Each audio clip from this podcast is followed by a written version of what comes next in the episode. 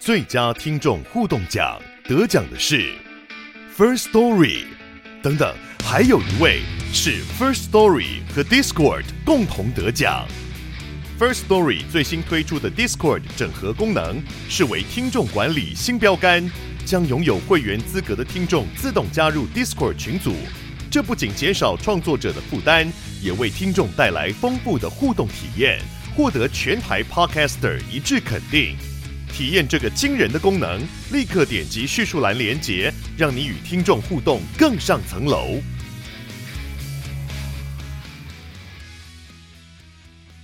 欢迎来到千曼慢慢说，我是千曼。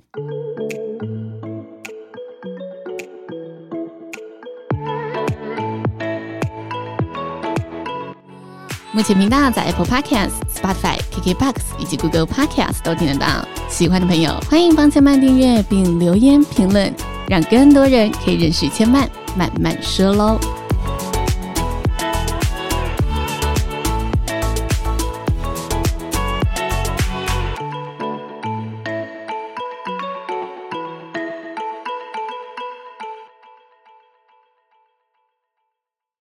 你说话的样子，就是你生活的样子。欢迎来到好好说话、好好生活的单元。在这系列的单元中，千嫚会跟大家从熟悉的日常谈话出发，聊聊不同的表达方式。今天呢，我们节目非常特别，不只从熟悉的日常谈话出发，更直接邀请到了专门呢教授指导呢大家如何提升自我表达能力的专家，来跟大家探索表达这回事。所以接下来的时间，就让我们欢迎今天的来宾——极生表达学院小大人表达学院的创办人林一柔老师喽。Hello，千嫚，我是一柔。一柔最近出了一本新书，是《表达力决定你是谁》吗？嗯、那我非常好奇，这个书名为什么表达力可以决定你是谁？我们透过表达力可以如何创造出自己的形象，展现出自己的个人特质呢？嗯，我觉得这问题问的非常好哦。表达这件事情呢、啊，我们先放在一边好了。就像今天我们出门，我们是怎么样穿？穿着打扮，选择我们的衣服，又或者是呢，我们是选择什么样的一个交通工具前往我们的目的地？嗯，这就是代表着我们的内心想要呈现给别人，或者是自己想要给自己的样子。而说话它也是一样，我们用什么样的方式来表达自己的想法，用什么样的声音表情来呈现自己的心情跟状态，我觉得这个都是我们可以掌握。不过大部分的人都觉得呢，说话是一种天生的能力。或者是我的声音好像是一种天生的音色，但实际上音质才是天生的，音色是可以靠后天所锻炼的。诶，等一下，音质跟音色有什么不同？嗯、哇，这就很大的不同。比如说像呃，千嫚，你会劈腿吗？哦，哎，你是说感情上的还是？哦 我们直接切入到不同的主题，怎么问的那么私密？还没有过，有很想尝试，没有。好，我们下一集聊。肢体上没有那么能 Q 啦。对，因为像我就是肢体障碍，然后就是每次在上运动课，或者像我现在有在请教练，就是私教课，我都觉得很痛苦，因为我觉得我的筋骨非常的硬。对，所以更不要提劈腿这件事情。但实际上，我的意思是说，我们的筋骨是可以靠后天的锻炼，慢慢的伸展。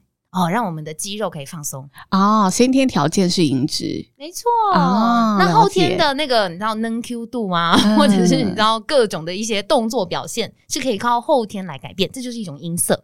那像因为我自己从小就是学音乐，所以像我们在唱歌的时候，老师就会教我们怎么样去锻炼喉咙这边的肌肉群。哦，嗯，所以其实我小时候声音也不是长这样哦，我小时候声音比较高又尖。所以就是在远方就会听到一柔的声音，而且很吵很吵，女高音代表，对对对对对，而且音量非常的洪亮哦。所以朋友每次在我旁边讲话，他们都会你知道退后三步这样子，他们就觉得你你靠我太近了。到后来的时候就会你知道加以修饰，嗯，所以个人的形象可以透过音色。之外，嗯、还有没有其他的是我可以，也许透过内容啊来做不同的，嗯、让大家第一印象留下不同的想法、看法这样子呢？可以。其实大部分的人在学习表达，嗯，表达它其实分为两个很具体的面向，但大部分的人都会是比较偏重于我等一下要讲的第一种。哦，第一种呢就是说话内容，比如说呢，他会觉得，哎、欸，老师我讲话没有说服力，老师我都不知道我要讲什么，然后我在简报的时候呢都哩哩啦啦，哦，该讲的没有讲。啊，该讲的废话一大堆，结果时间到了都还没切到重点。嗯，所以这个呢叫做说话的文字内容。嗯，可是实际上我们去试想哦，我们把第一名的演讲稿背下来，并且呢去分享出去，难道我也可以成为第一名吗？哎，对耶，不一定。对，那就是我们要讲到的第二件事情，就是声音表情。对一个人的声音表情，他就会反映了他对于这件事情的心情、看法以及他当下的状态。嗯，而大部分的人对于情绪跟感受这件事情比较少去有意识的练习。所以，如果以声音来说，我们简单可以分为几个面向。哦，第一个呢，就是讲话的音量大小声。哦，就像我刚刚说的嘛，可以控制的。你在远方可能就听到一柔的声音，对。可是有些人哦，你离他很近，你还是听不到他的声音。哦，尤其现在戴口罩，对，口罩它其实是会影响到另外一个层面，对，叫做含糊不清。哦，如果你的咬字发音就是本身你就没有很认真的去锻炼你的脸部肌肉，嗯，比如说你的脸部，还有你的嘴唇、你的牙齿、你的舌头的摆放，其实这一些的肌肉群，它就像我们在做运动一样。嗯，如果你今天在健身的时候，你的小肌肉群跟大肌肉群用力不当，那你就很容易拉伤。讲话也是哦，如果你对你的脸部肌肉没有过度的了解，没有认真的去咬合它，那就容易就是懒惰哦，讲话就一坨音，就跟身体每个部位的肌肉都一样。对对对，那如果你戴上口罩，就会更糊喽。嗯，嗯，那这是第二个啦，就是讲到咬字发音。嗯，刚刚第一个是音量大小声，对，第二是咬字发音，第三个最直接的其实是。节奏，一个人讲话的速度快慢，也会影响到我们的听众心情。嗯，所以有些人他讲话很急很急很急，你就会觉得说，你干嘛要那么赶？你在赶什么东西？而有些人他讲话很拖，慢到你都快睡着，甚至你会直接说，你的重点是，就你完全没有想要等着他边讲边构思边组织他的内容，你只想要听重点。所以简单来讲，其实，在声音的这个层面是比较少有人去具体的锻炼。原因是有没有觉得我现在讲到这边，你都快睡着了，因为你快登出了，有没有感觉？就是就觉得很难有意识的知道说我要怎么练习。但我觉得这是进阶版的耶。嗯、对，就是好像，嗯、呃，因为每个人在每个场合都会有自己想要展现的一个面相，对，就是你的个人形象嘛。所以我在这个形象上面，如果我可以透过刚刚说的，呃，我讲话的速度，嗯、我讲话的音色。对，是什么？这个其实就是在展现出我希望我在你面前是什么样子的人。所以表达力决定你是谁，里面是有谈到这个的音色的掌控，还有声音的整个练习这样子。也就是说，刚刚讲到两大部分，其实都会提到，就是说文字内容上面，其实也是为什么一般的人他会先从这个地方着手，因为他比较容易用眼睛看得见，嗯，就比较视觉化。比如说，哎，我们来修一下这个稿子。哦，这样子讲怎么开头，怎么结尾，我们很具体的知道，眼睛看得见，我们就能够比较快接受。可是声音，因为它比较抽象，比较模糊，所以大部分的人在锻炼这种感觉的时候，它是需要一大段时间的。嗯，而在表达力决定你是谁，其实就是综合的告诉大家说，你选择用什么样的素材媒介，以及你用什么样的音色展现，都会表现于你想要给别人的样子。嗯，而且更棒的是什么？你可以自己控制。可是大部分的人都没有想要去控制哦，大部分的人就好像就这样随波逐流。就是觉得说，我好像天生就是这个样子，依照直觉在声音这一块运用。对对对。哦，其实我看完这本书的第一个想法是，我觉得这本书很像在告诉你，你需要回来自我检视一下，自我察觉一下你的所有表达习惯，不只要注意我们呃说的这一些形式上的东西、技巧上的东西，你也要好好探索自己内心，你到底想要的是什么样子。嗯，对。那这本书里面想要的是什么样子？这里面有说，一切其实表达。都是从听开始哦，对。那里面有跟大家分享到一个听众思维的部分。其实我觉得，在学习任何的沟通语言，也都是从听开始嘛。你听这个人，为什么这个人说话总是那么迷人？你听那个人，为什么那个人说话，哎，好像只要他一开口，全场就会注视他。那这个听众思维可以怎么样培养？有没有一些培养的方式秘诀呢？嗯，我来先简单介绍一下所谓的听众思维。对我来说，嗯、不是说我到底有没有认真在听你讲话。嗯，其实这件事情最重要的是相反。对，就是有反向的察觉，我觉得这是这本书很厉害的地方。对，我觉得是因为，我觉得这是我自己的背景的训练有很深很深的关联。嗯，因为我自己是学习古典音乐，然后我们就发现到一周七天，你就一天的那一个小时会跟老师上钢琴课。你剩下的时间，你要怎么锻炼你的钢琴能力？嗯、所以我从小就养成一个很好的习惯，我自己觉得是好习惯，嗯、就是录音。哦，那小时候没有 iPhone，你知道吗？小时候是买那个卡带，卡，对对对对对。哦、然后我妈就买一箱空白的卡带盒给我，那我就会把每一次我的录音录下来，然后并且我就会反复的听，因为我的老师都会说：“一柔，你弹错音你都不知道吗？一柔，你弹完我都不知道你在弹什么。”我心想说。你怎么会不知道我在弹什么？不然我刚在干嘛？就 就是对，对不对？什么叫做你听不懂？然后你知道有些学艺术的人，他们讲话也不是很清楚哦，他们会比较抽象，对不对？超抽象，我什么样子的感觉？什么感觉？对，就是说，来来来，我们再多一点。然后我想说啊，哪里多一点？要大自然一点。对对对对对对对，所以。我觉得这件事情就是为什么我会想要创业，或者是我会想要做这种创业题材的原因，是因为我发现太多的人讲话都很抽象哦，而且他们会觉得他已经讲得很清楚了，是你自己没慧根。尤其在艺术的这个领域当中，特别的严重。对，所以我觉得其实有很多的人，他从小丧失了这个学习的信心，是因为他真的没有找到一个好的方法。嗯，所以不是说我们的资质不好，而是我觉得引领我们学习的老师真的很重要。嗯，所以我都会跟所有的人讲说，表达力先天虽然是一种能力，但是它其实也是后天的一种技术。嗯，也就是说，你掌握了这个技术，你是可以有意识的调整。对，所以说回来，听众思维，我觉得最重要的一个关键叫做你要让人感觉你有在认真听。哦，不是自己有认真，嗯，而是我要让你感觉我有认真传递出去。对，就像很多的妈妈就会说：“你到底有没有在听？”嗯，我已经讲了几次了，你为什么每次都这样？就是他可能会这样跟他小朋友讲，但为什么他觉得他的小孩没有在听？在我的书中，我的六十七页，我其实讲的蛮完整的，嗯，我就把那个什么叫做你让别人有感受到，我都全部都条列式。哦，比如说第一个，你一定要眼睛看对方。如果你今天妈妈在跟你讲话，我们一样在划手机，或我们躺在那边，你知道，就是做自己的事情，你妈一定会觉得你就是没有在听，不尊重，对，就是一种不尊重。所以我觉得说回来，第一件事情就是你在跟人家讲话的时候，你一定要放下手边的事情，然后眼睛看着他，嗯，这是第一件事情。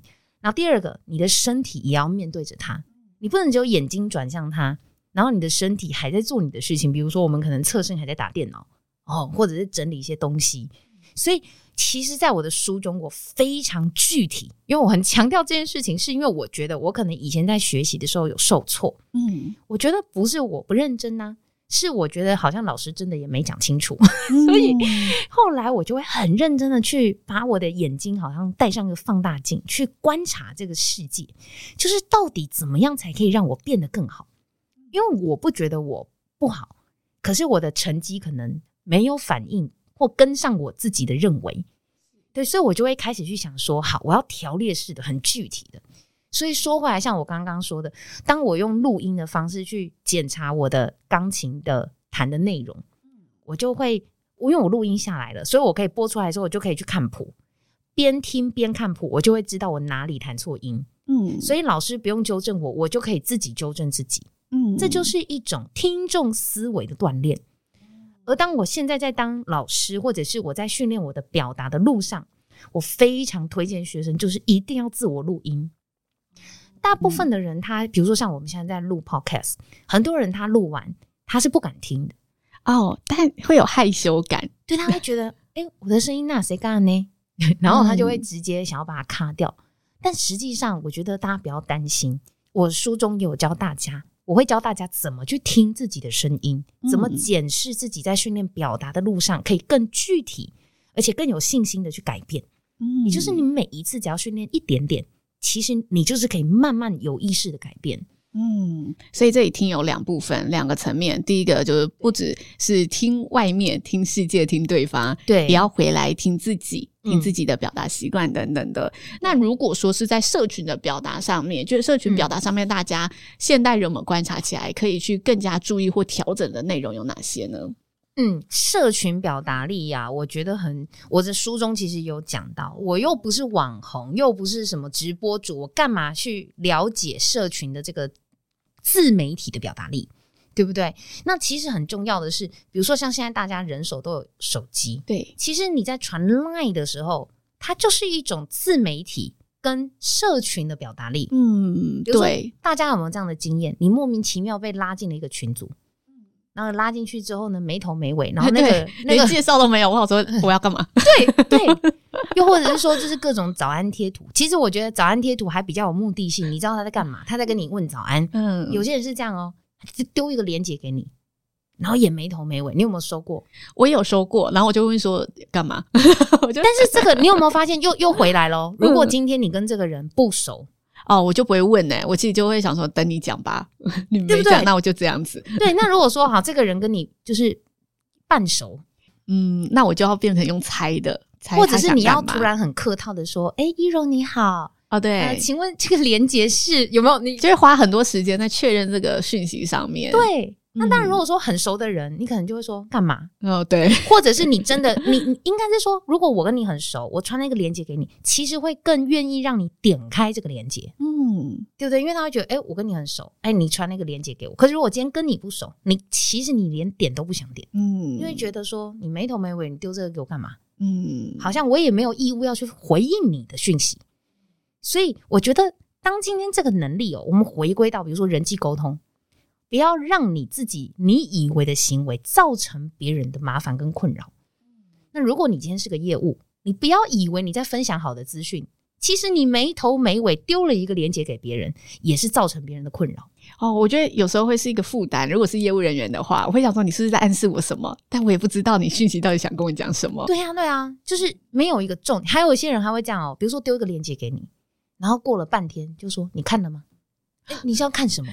嗯，你如果说好点进去是一个影片，结果这影片高达二十分钟，你怎么知道他认为的那个 point 跟你是一样的？嗯，不一样啊，所以就是那个落差太大，所以我觉得从生活当中，它就是一种自我检查。像我书中九十五页，我就有提到九种哦，九种常见的大家在传 LINE 的时候会有的问题。刚刚讲了一种，可以再头讲两种吗？九种的三分之一。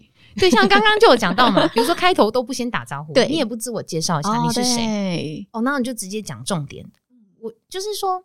直接切重点不是问题，问题是我为什么要听哦，基本礼貌的感觉。对，我跟你没有情感连接，我为什么要去理你？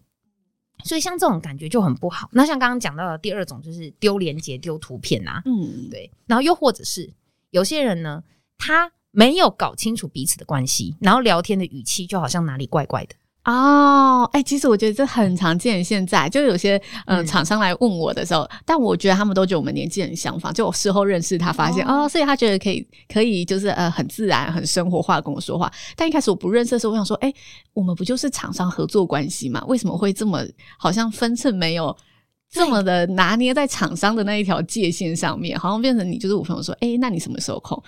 对，但我们平常合作关系会说，哎、欸，不知道什么时间方便吗？对对对，就那种差异性分寸在这里真的是蛮蛮常见的。其实我觉得礼貌用词啊，大家都不要觉得我太过于礼貌，别人会不会觉得我很嗯有距离感？很距离，其实不会。其实你越礼貌，也是一种表达力，决定你是谁嘛。你想要给别人什么感觉？对。而且我觉得哦，人的形象是这样的，如果你持之以恒，其实你就是这种人。比如说像我对学生，我的学生不管年纪多小或多大，我觉得都一视同仁。我都会很有礼貌性的，我先跟他们打招呼。我觉得这是一种很重要的，因为你希望别人跟你打招呼，你就应该要先跟别人别人打招呼。我书中也有讲到，一般的人都会觉得己所不欲，勿施于人。可是我觉得我们应该要相反，我们己所欲，那你就要先施于人啊。你希望别人这样对待你吗？很好哎、欸，对。那你要先跟别人说早安呐、啊。对。那他们都会说，老师，我的同事都很冷漠。那我就会反问他，那你热情吗？对不对？他总是怪别人嘛。我说他们都，他们我中午的时候都不会约我吃饭。我说那你有约他们吗？哦，他们那个送礼的时候都会忘记我。那你有记得吗？他的生日什么时候你知道吗？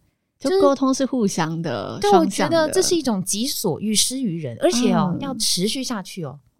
比如说他这个中午忘记你，你下一个中午你也要记得他，隔一个中午你也要记得他，你就一直约他，一直约他。我相信他就会对你开始产生好感度，或者是就有记忆点，因为有些公司人很多嘛。对，所以我觉得是说，像最后一个，我觉得也很值得跟大家分享。不知道再透露吗？九个喽，第四个喽，会不会透露太多了？大家可以买书看嘛。知道是什么？就叫标点符号。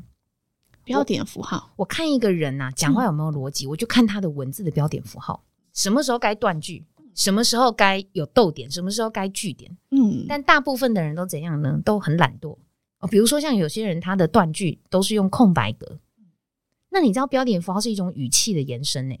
如果我现在说“嗨，慢慢”，惊叹号，“嗨，慢慢”，点点点，“嗨，慢慢”，句点啊，意思就是不一样，对，代表着语气的传递耶。对，那如果说今天我又跟你不熟，我又没有用标点符号，你是不是就用你的视角在猜我的口气跟我的心情？嗯，对，那我是不是被误会？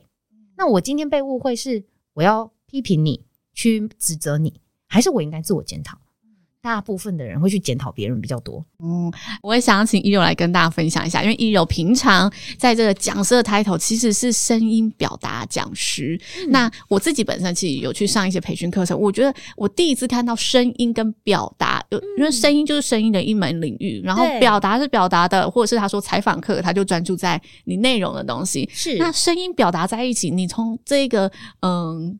担任讲师的历程以来，你看到大家在声音领域上面的运用上常遇到的问题，尤其是投射在表达上面是哪些问题，以及这些问题可以怎么调整呢？嗯，我觉得这件事情问的也是非常喜欢的一个问题，很棒很棒。这是跟我自己在学音乐有很大关联。